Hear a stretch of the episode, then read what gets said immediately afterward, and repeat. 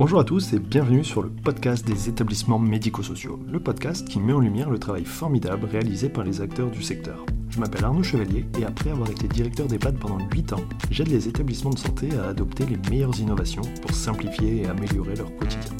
J'ai créé ce podcast pour partager les belles expériences portées par des gens passionnés.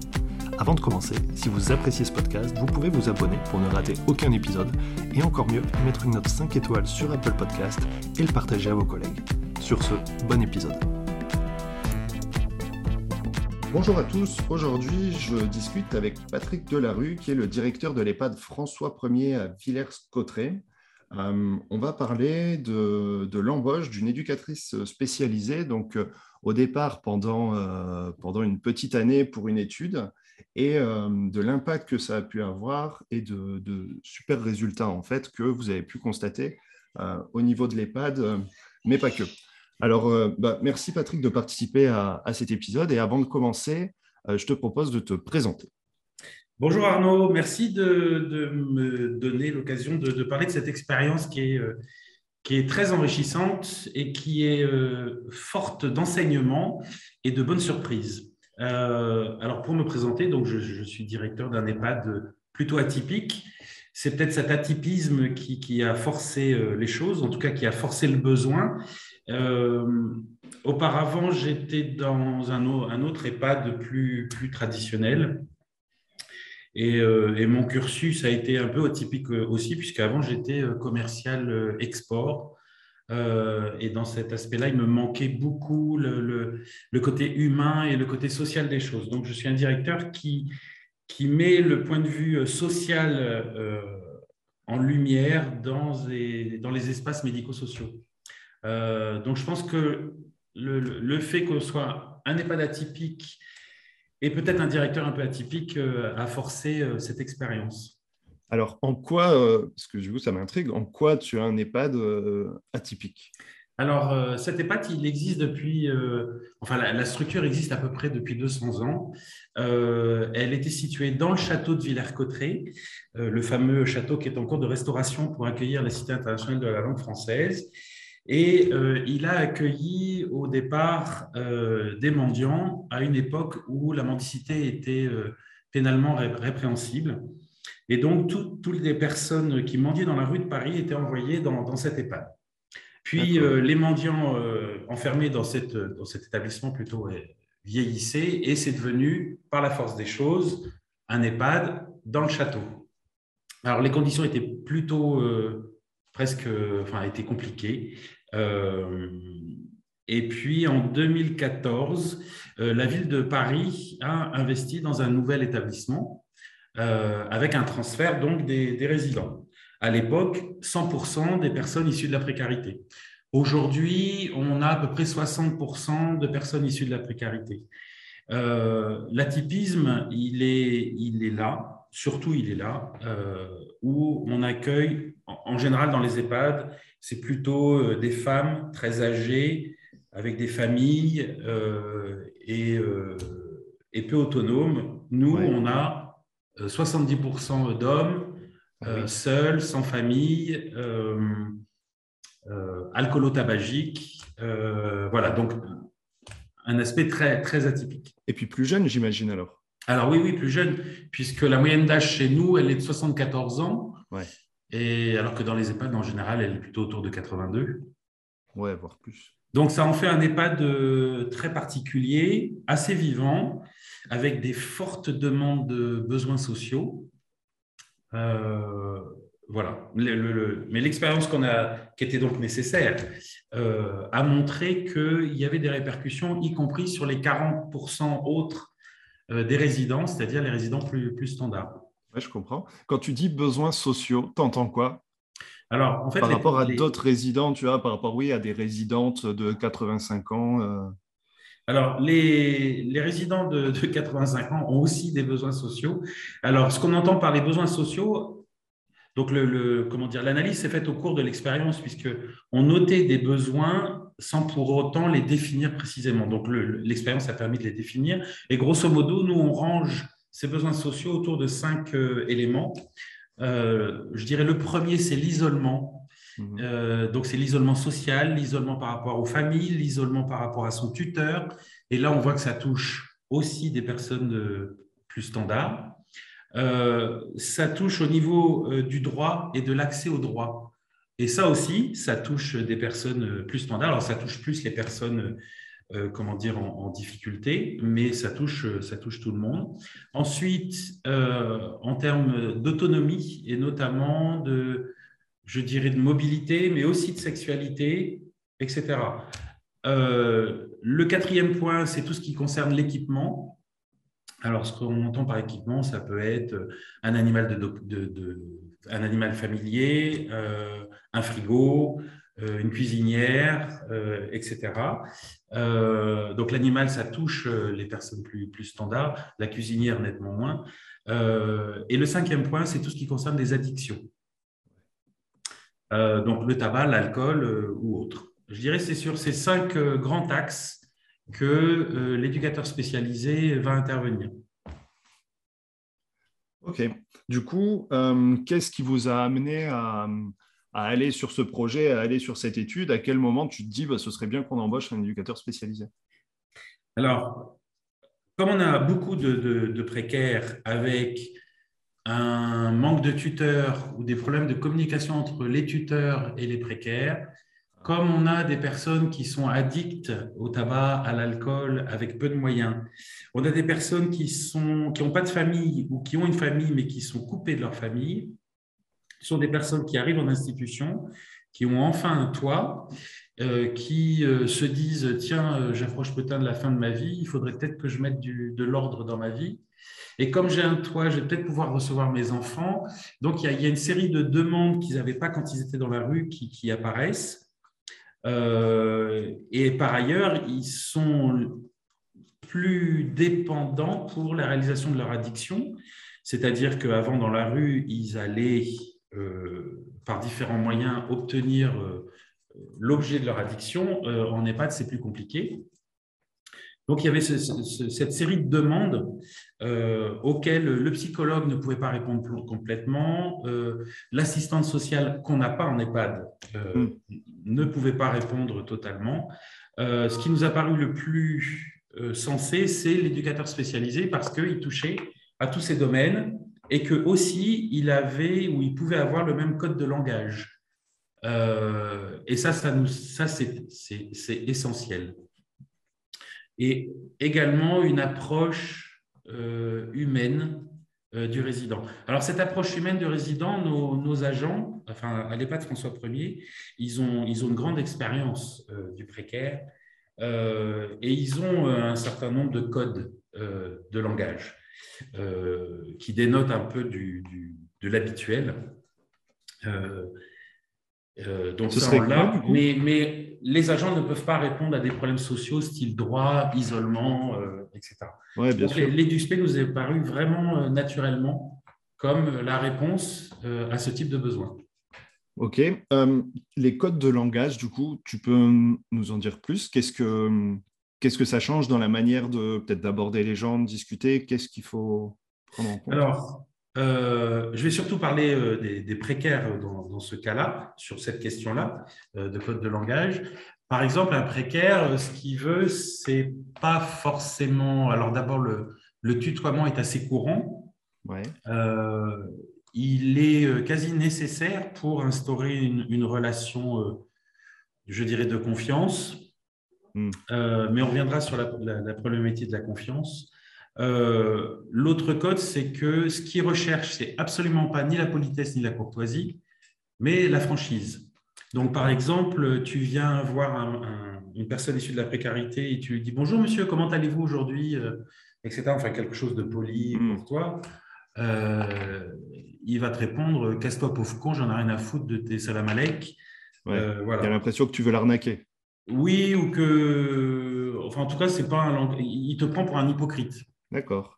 Alors que tu lui dis euh, euh, Bonjour, euh, monsieur B. bon, alors, vous avez déjà entamé votre rosée ou pas? À 9 h du matin. genre, je te titille, etc. Ça, ils adorent. Ils adorent. Et, il, va vous, il va te répondre bah, non, non, non, moi je préfère le rouge, ça, ça, accroche plus au fond de la gorge, c'est plus long en bouche. Enfin, voilà. d'accord. Ouais, plus franchise, plus cash. Et, C'est ça. ensuite, en termes de code de langage, par exemple, il, il peut, il va être fier d'avoir eu un parcours de, de, rue. Par contre, il refuse le terme de clochard. Euh, donc, il y a aussi des mots de vocabulaire qu'il faut éviter. Bon, naturellement, on ne va pas le traiter de clochard, évidemment.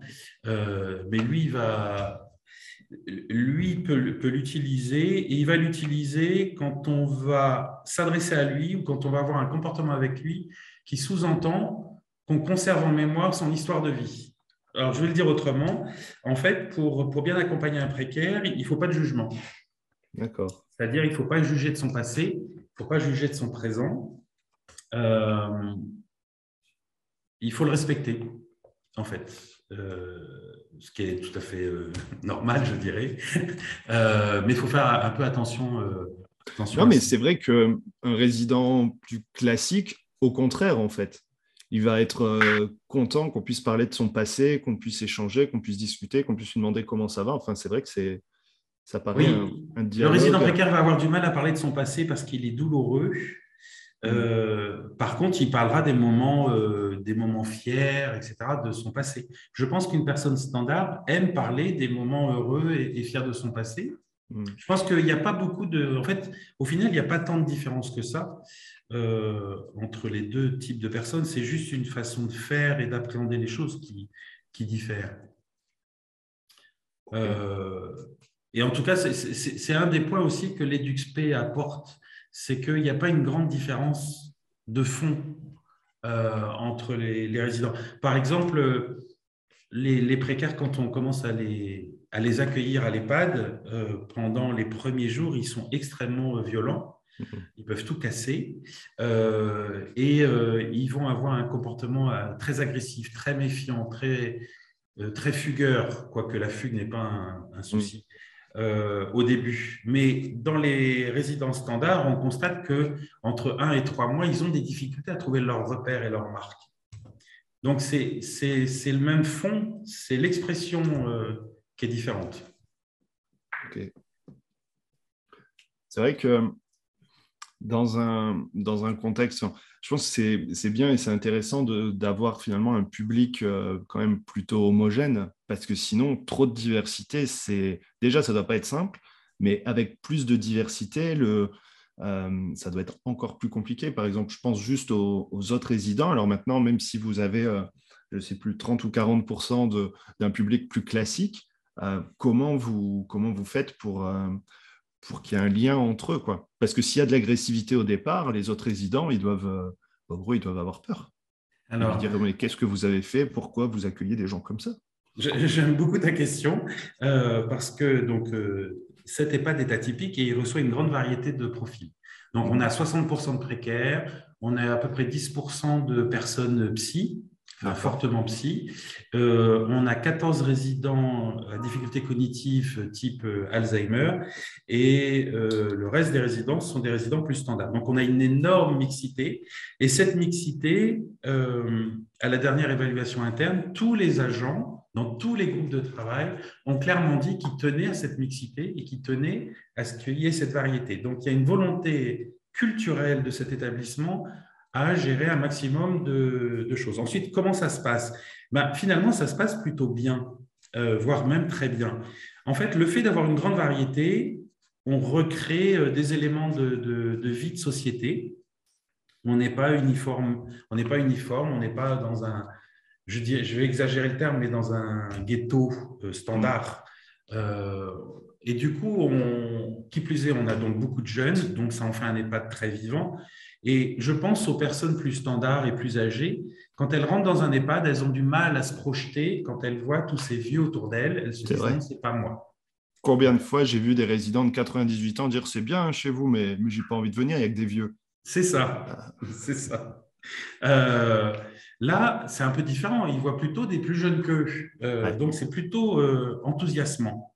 Ensuite, il y a une particularité. Alors, les précaires, ils peuvent être violents etc. Et pour autant, ils sont surtout violents entre eux. C'est-à-dire qu'ils font leur petit business entre eux, ils se reconnaissent entre eux, euh, avec le reste de, la population, puisqu'en fait c'est une micro-société. Hein. Euh, ils, peuvent être vulgaires, mais ils ne vont, ils vont pas être trop euh, violents. moi, ce que je constate donc depuis cinq ans, c'est que les personnes standards ou les personnes de psy ou, autres, ne, enfin, je veux dire, la, mixité des profils se passe très bien. Alors, je, pense sincèrement que euh, la proximité euh, des soignants notamment, mais aussi de toute l'équipe, euh, y est pour quelque chose. Oui, bien sûr. Donc ça se passe plutôt bien et cette mixité, elle est, elle est souhaitée et elle se passe bien. Parfait. Alors, avant de revenir sur, sur l'éducatrice spécialisée, comment ça s'est passé, tout ça, juste une question, comment, tu, comment les, ces résidents-là sont adressés vers ton EHPAD? Est-ce qu'il y a est-ce que c'est la ville de Paris? Est-ce que c'est des services spécialisés? Comment tu. Comment Alors, cet EHPAD, il est ouvert à tous les, toute la population, sur le bassin de vie local, sur l'île de France euh, ou autre. D'ailleurs, on a des personnes qui viennent de partout euh, et de nombreux pays euh, ils sont adressés, je veux dire, d'une part normalement, des familles qui cherchent un EHPAD à proximité. Mhm. ils sont adressés aussi par la ville de Paris elle-même, qui, peut concentrer un certain nombre de demandes, alors soit de personnes précaires euh, qui ont besoin d'un établissement un peu spécialisé, euh, soit de familles euh, dont la maison de campagne est proche de chez nous ou autre. Et enfin, elle nous est adressée par, je dirais, les prescripteurs, c'est-à-dire par exemple le SAMU social ou les petits frères des pauvres ou euh, voilà ce genre d'institution. D'accord. Vous êtes quand même bien identifié par, euh, par ce réseau de, partenaires qui va pouvoir vous adresser des personnes euh, qui ont un profil qui correspondrait à. Alors je dirais qu'on est de mieux en mieux identifié, effectivement. OK. Alors, pour revenir à l'éducatrice, euh, alors, tu, l'expliques hein, à quel point c'est le profil qui correspond le, plus aux, personnes que vous accueillez, mais euh, qu'est-ce qui, qui, te fait te dire à un moment, ben, il faut y aller, il faut embaucher une éducatrice? Aussi, comment tu le finances? Parce que du coup, sur, euh, sur, quel, sur quel poste, en fait? Est-ce que tu rajoutes un poste? Est-ce que tu transformes une animatrice, en fait, pour avoir un versant plus, c'est pas éducatif, mais sur un champ plus social que de l'animation. Enfin, Comment, euh, comment ça se fait concrètement? Comment tu le fais? Alors concrètement, ça ne se fait pas sans la ville de Paris et sans euh, le CASVP. Euh, donc le CASVP, c'est le centre d'action sociale de la ville de Paris, dont un des gènes est d'accueillir des personnes, comment dire, des personnes qui ont besoin d'un EHPAD accessible. euh, et euh, notamment euh, des personnes précaires ou, isolées. Donc ça, ça fait partie du gène du groupe CASVP. et donc, ils ont cette problématique de l'accueil des précaires dans toutes les EHPAD. Je vais revenir un peu sur l'historique. Auparavant, tous les précaires étaient envoyés à François Ier, ce qui, faisait, ce qui en faisait un, ghetto mhm. en, termes exagérés. Aujourd'hui, les précaires, ils ont le droit de choisir aussi leur EHPAD et en général, ils choisissent l'EHPAD du quartier dont ils ont l'habitude. Donc, toutes les EHPAD euh, du centre d'action sociale sont appelées à accueillir euh, des précaires. Donc, c'est une problématique euh, de la ville de Paris de faire en sorte de mieux les accueillir. Et c'est une problématique qu'on a pour, tous les groupes et toute la ville de Paris se, se pose ce type de questions, quel que soit le profil. Donc, il y a déjà une volonté, une analyse de la situation et une volonté de la ville de Paris de vouloir faire quelque chose. Ensuite, il y a l'expérience de l'EHPAD François Ier, ses constats en termes de besoins et, le fait que euh, l'équipe euh, de François Ier est volontaire pour continuer euh, à faire ça. Ensuite, on a eu une volonté, notamment d'un médecin coordinateur du Centre d'action sociale, de s'inquiéter de ces profils et du fait que ce n'était pas pris en charge dans les financements par l'ARS ou par la mesure du GMP ou du pathos, et que donc il y avait une problématique entre le coût que ça représente, les moyens qu'on met en face de ça et euh, les financements. Et donc, euh, ce docteur, le docteur Soudani notamment, euh, a lancé une étude sur deux ans sur c'est quoi un précaire en EHPAD, quels sont ses besoins? cette étude, elle a fait l'objet de deux éditions dans la revue de gériatrie. C'était mai et juin 2020. où les, besoins, les critères de reconnaissance, les besoins ont été définis par un certain nombre de professionnels. Et au cœur de cette, de cette étude, il y avait notamment euh, l'EHPAD de François Ier. Donc, l'EHPAD de François Ier était clairement désigné comme le terrain euh, d'expérimentation idéal pour ce type d'expérience. Donc, ça s'est fait plutôt euh, naturellement et progressivement. Ça marche. Du coup, c'est un financement CCS de Paris. C'est ça. Oui, oui. La première année, c'est purement euh, la ville de Paris et le CASVP qui ont financé euh, ce poste, euh, tout en étant en transparence avec l'ARS. Et aujourd'hui, l'ARS est plutôt intéressée par cette expérience, les résultats de cette expérience. et je pense qu'il y a une réflexion au sein de l'ARS pour savoir comment on prend, comment on tient compte de ce type de profil il faut savoir que les enjeux sont énormes. Mm. Euh, pourquoi? Parce qu'avant un précaire, euh, ça décédait avant 50 ans. Donc, ça n'arrivait jamais en EHPAD. Euh, la durée de vie des, personnes issues de la précarité augmente. Et donc, ceux qui dépassent les 60 ans, en, nombre, ça explose. Donc, c'est une problématique qui va toucher ou qui touche déjà un, nombre d'EHPAD conséquent. Ensuite, euh, les courbes démographiques euh, sont en train, vont exploser dans les dix prochaines années parce que les profils des précaires changent. En fait, un précaire, c'est une personne qui a connu une rupture euh, dans son parcours de vie. Et aujourd'hui, entre crise économique, numérisation de la société, etc., il y a de plus en plus de populations qui connaissent des ruptures de vie et qui ne s'en remettent pas. Et ces profils sont en train de changer. Avant, on avait affaire à des hommes plutôt seuls. De plus en plus, ça va être des familles, des femmes notamment, des femmes avec enfants. Euh, et euh, les courbes démographiques, quand on les voit, c'est extrêmement inquiétant. Euh, donc, c'est un, enjeu incroyable dans les dix années qui vont venir. Je comprends. Et même médico-économique, je ne sais pas si on peut dire ça comme ça, mais j'avais fait un, épisode avec un, c'était un spassade euh, dédié aussi à la précarité, alors pas loin de l'Aisne parce que c'est, vers euh, Maubeuge, mais c'est vrai que c'est aussi toute la question de comment on va pouvoir euh, assurer un parcours de soins pour ces personnes qui sont en rupture de vie. Mmh. Et pour juste l'assurance maladie, je pense qu'il y a une économie de...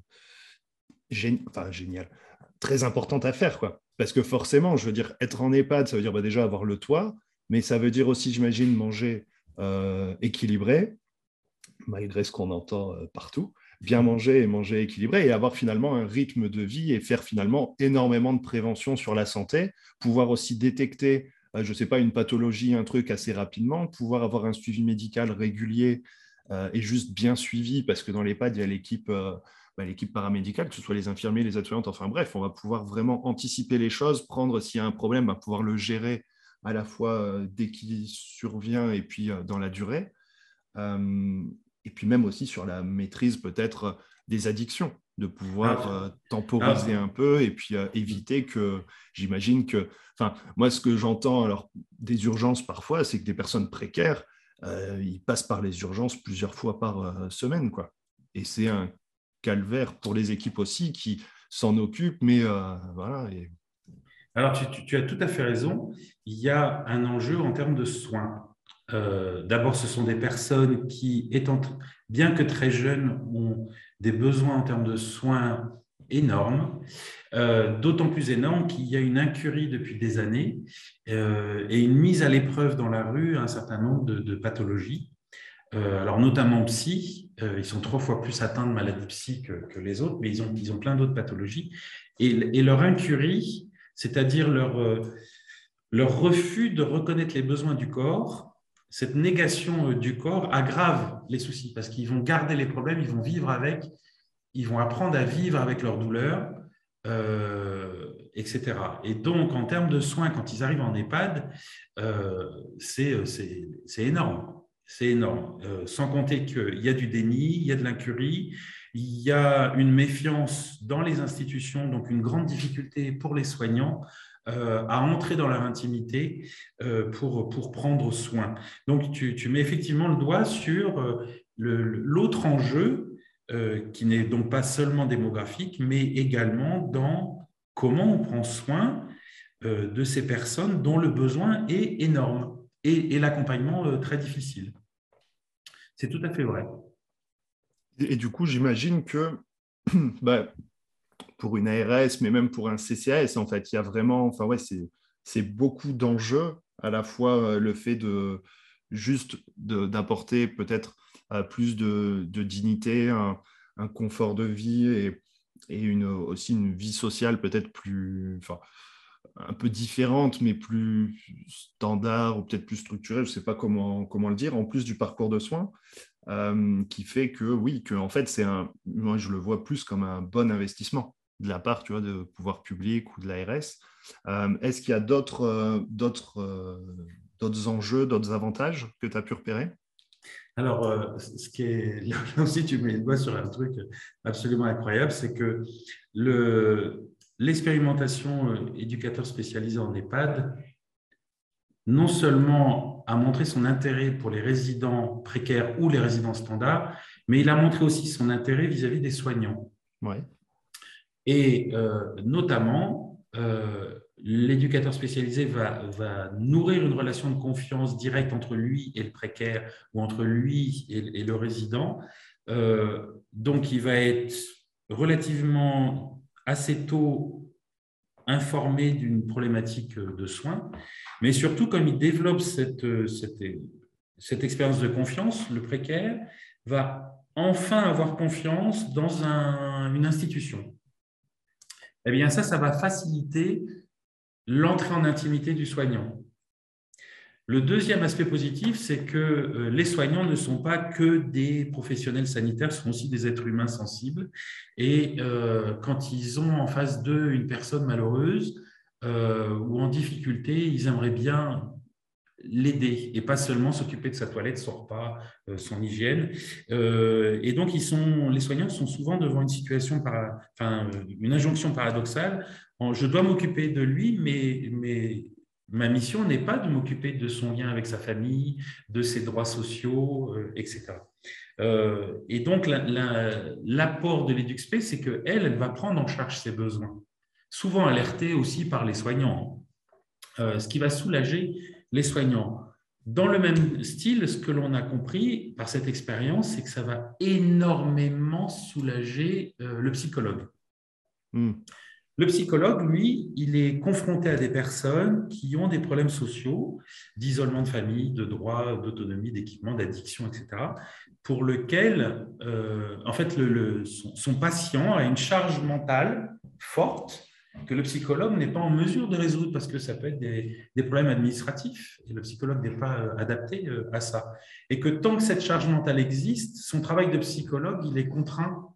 Et, le, le fait que l'éducatrice spécialisée prend en charge ça et résout bien des soucis, euh, ça va permettre au psychologue d'avancer. Mmh. Donc ça, c'est le, deuxième, euh, c'est le deuxième effet positif euh, en termes de soins, sans parler du gain de temps, que ce soit au niveau des soignants que du psychologue. et ça, le temps, c'est de l'argent. Je pense que, l'ARS a déjà compris l'intérêt de l'intervention d'un EduxP en termes de coût de soins. C'est-à-dire que ça engendre beaucoup d'économies. Le, fait de pouvoir gérer les incuries plus rapidement, plus facilement, va éviter des allers-retours aux urgences ou en hospitalisation, euh, sans parler du bien-être du résident et des personnes qui sont euh, autour. Donc le, gain, il est, il est énorme. Ouais. je vois ce que tu veux dire. En fait, c'est quasiment une logique de, QVT, en fait, de qualité de vie au travail, parce que à la fois le psychologue, je comprends bien, parce qu'en plus, souvent, c'est des temps partiels, il doit voir beaucoup de monde, donc finalement, il est sur l'entretien, il va déceler des problématiques, mais en fait, il doit, je caricature, mais enchaîner euh, ses rendez-vous. Et puis finalement, bah, c'est un peu comme avec les projets de vie. Finalement, on, structure vite fait un projet. Ça. Mais on ne va pas forcément l'appliquer parce qu'on n'a pas le temps, parce qu'il faudrait évaluer les autres, mais on ne les a pas fait. Et du coup, on se dit, ben voilà, avec une course comme ça un peu. Et, euh, mais c'est vrai aussi le, le côté de, pour les équipes, c'est vrai qu'on absorbe en fait la, la, souffrance, la douleur, la difficulté.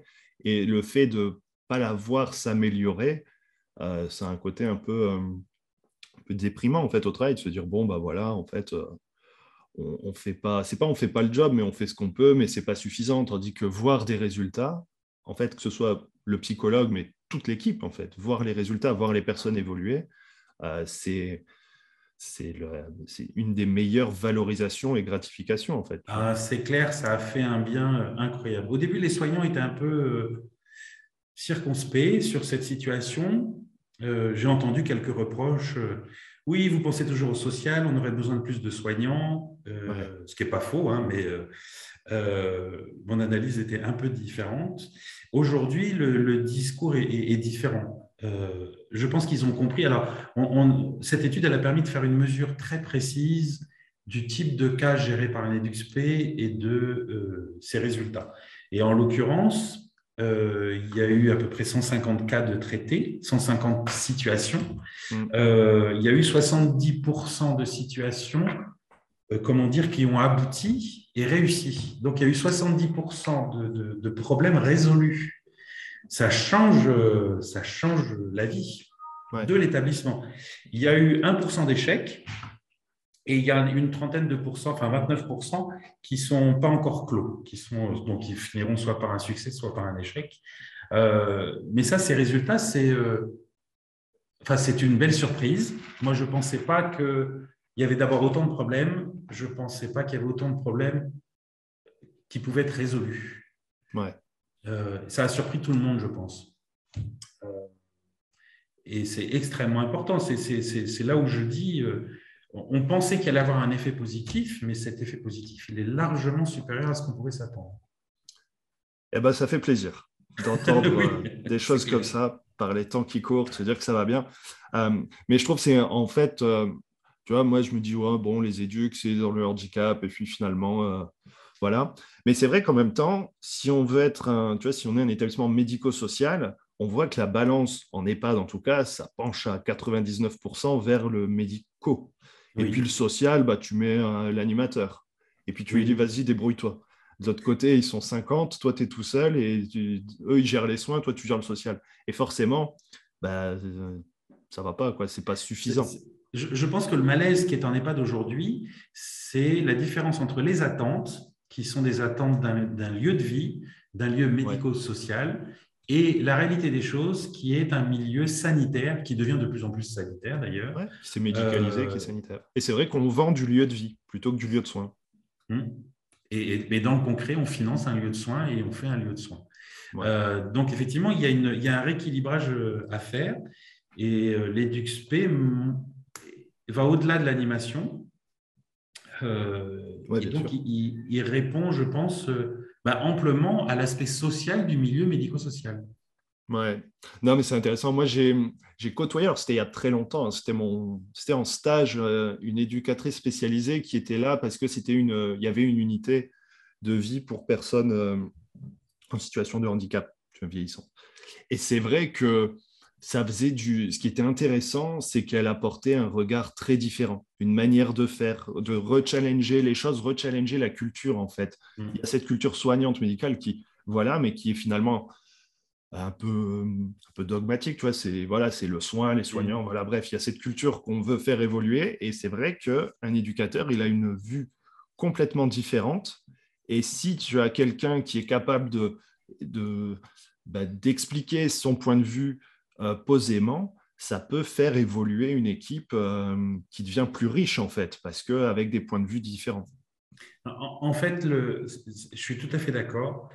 Alors, franchement, ce n'est pas une mission facile pour les DUXP qui se retrouvent au milieu d'un tel milieu. Non, euh, chapeau dans la fosse. Alors, l'EduxP qu'on a la chance d'avoir s'appelle Latifa Jolie et c'est une personne assez extraordinaire qui a adoré le challenge qui, je pense, ne s'attendait pas à un tel, euh, tel challenge, mais qui, qui l'a relevé avec courage et, et, euh, qui le fait avec, euh, avec passion et, pérennité. Bon, cela dit, ça va au-delà de tout ça, c'est-à-dire que au niveau de l'institution, le, le, bénéfice, il est là aussi, c'est-à-dire que le directeur, l'encadrement soins, les chefs de service, l'animateur ne sont plus les seuls à mettre au centre des préoccupations le résident, hmm. qui est notre quête motif depuis euh, les années 2000, euh, alors que tout est centré sur le sanitaire. L'EduxP, il est, il est que là-dedans, en fait. Il est que dans euh, le résident avant, le résident avant, le résident avant. et en fait, naturellement, dans son discours, sans réfléchir, je dirais, il, recentre tout autour du résident. C'est et je, les vois dialoguer euh, en transmission. Euh, L'EduxP, c'est sa, sa génétique. Euh, ouais. C'est impressionnant. C'est toujours euh, la réponse qui va recentrer. Et je pense que ça, ça parle aux soignants. Ça leur redonne aussi du sens. Parce que le, métier de soignant, il est extrêmement usant. Mm. Il a une tendance répétitive. c'est un métier qui est, moi, je trouve terrible. Et soignante, oui, oui, très, très. C'est ça. Et, que le fait qu'on mette un peu plus l'accent sur l'animation, là, sur les besoins sociaux, euh, ben ça, ça, déjà, ça valorise la difficulté du travail de soignant, mais ça permet aussi d'oxygéner euh, leur esprit. Ouais.